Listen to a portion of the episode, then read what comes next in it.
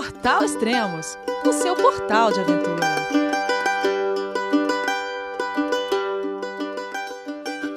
Podcast 78 Reflexão sobre viagem por Elias Luiz De fato, o que é verdadeiramente essencial em uma viagem? O desejo de partir, a vertigem da descoberta, a alegria do encontro e depois a obsessão do regresso. Não encontramos nenhum grande viajante que não tenha experimentado todos esses sentimentos sucessivamente. Alguns adiaram mais do que os outros, uns foram mais persistentes, quiseram ir mais além, roçar os limites e o ponto de não regresso. Mas todos eles desesperavam por partir, por encontrar e por voltar. Uma viagem é sempre assim, e antes de mais nada, uma questão pessoal. Podemos viajar em solitário, a dois, a quatro, até em pequeno grupo.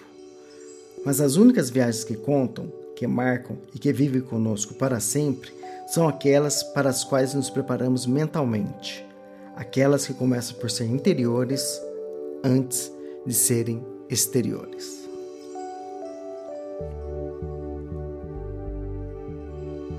As viagens que verdadeiramente me marcaram são aquelas que continuaram depois do regresso. Aquelas que continuam a viajar comigo constantemente. E essas não têm a ver tanto com a trilha que percorri, com o restaurante onde comi ou com a paisagem que vi.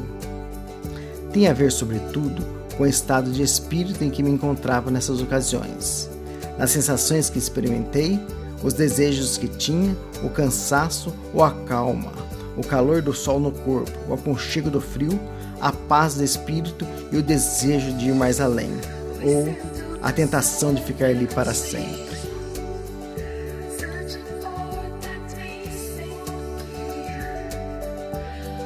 Viajar é também um ato de liberdade, porque viajar é conhecer, e todo conhecimento é uma condição de liberdade.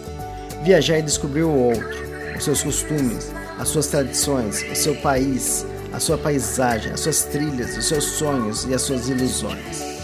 Viajar é ver as coisas em perspectiva, o nosso mundo e o dos outros.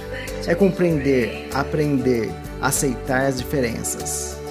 Por isso, a viagem é o maior antídoto, também, contra a ignorância, de onde nascem todos os fanatismos e todas as intolerâncias.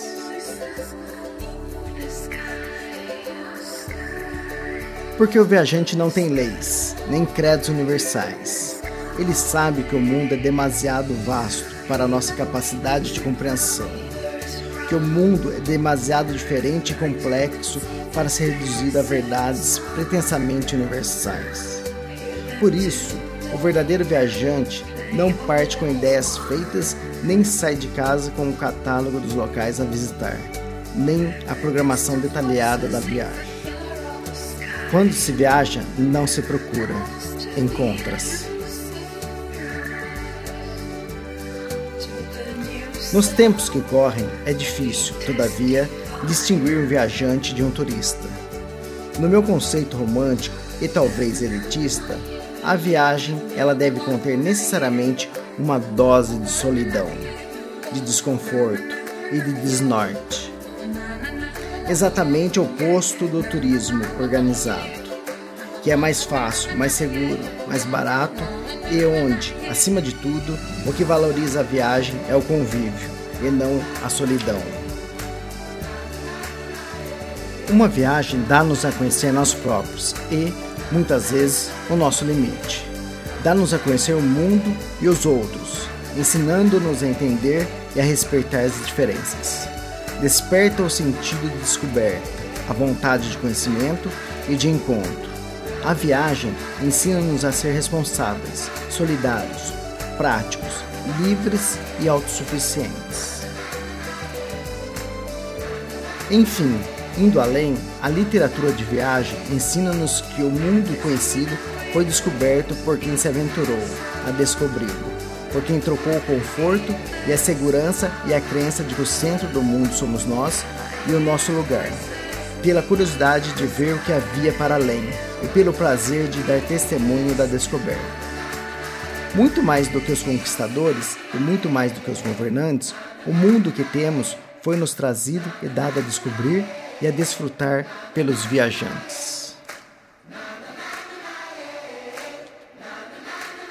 Obrigado e boa viagem.